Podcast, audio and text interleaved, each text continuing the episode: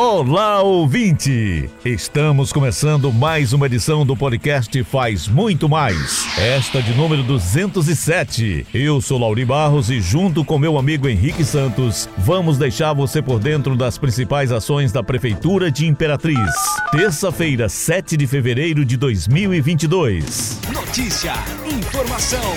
Vamos começar falando sobre educação. Conforme planejamento da CEMED para suprir necessidade de profissionais para o ano letivo de 2022, a Prefeitura realizará chamada pública de aprovados do concurso de 2019 e publicação de edital de ampliação de carga horária para professores lotados na rede de ensino. A decisão foi definida em reunião realizada nesta terça-feira pelo secretário de Educação, José Antônio, com participação do adjunto Domingos Bandeira, da secretária de Administração e Modernização Organização Bruna Neves e assessoria jurídica da CEMED.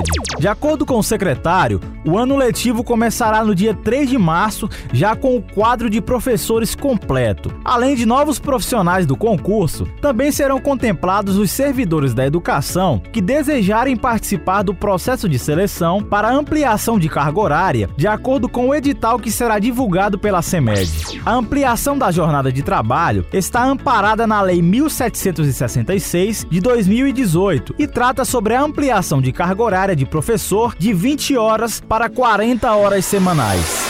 Seguindo o cronograma de convocações do concurso de 2019, anunciamos a convocação de 142 professores e 30 técnicos de enfermagem para suprir as demandas do município. Isso reforça nosso compromisso com os serviços ofertados pela gestão e com funcionalismo. Além disso, temos a previsão de prorrogação do certame por mais dois anos, destacou a titular da SEAMO, Bruna Neves. Falando agora sobre infraestrutura, a Cifra começou a revitalização da quadra poliesportiva Pedro de Souza Rodrigues, o ginásio do Parque Alvorada 1. Essa medida da prefeitura visa oferecer melhores condições de práticas esportivas à comunidade do bairro.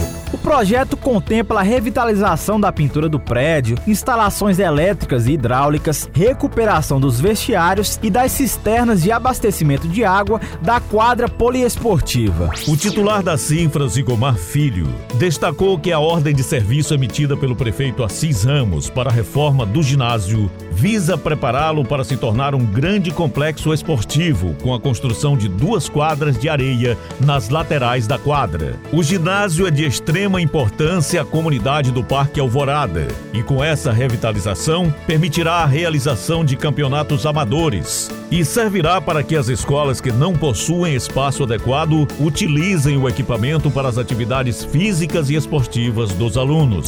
E atenção, papais, titios, vovós, Vem aí o dia D da vacinação infantil contra a Covid-19 em Imperatriz. Podem vacinar as crianças de 5 a 11 anos, desde que acompanhadas dos pais ou responsáveis. É imunização com brincadeiras, atrações culturais e muita alegria para receber os pequenos. Será nesta quarta-feira, dia 9, das 8h30 às 18h30 no SESI. E por aqui encerramos o podcast Faz Muito Mais da Prefeitura de Imperatriz. Agradecemos pela sua atenção, lembrando que esse e outros podcasts você pode acessar no portal imperatriz.ma.gov.br barra podcast, redes sociais e principais plataformas de streaming.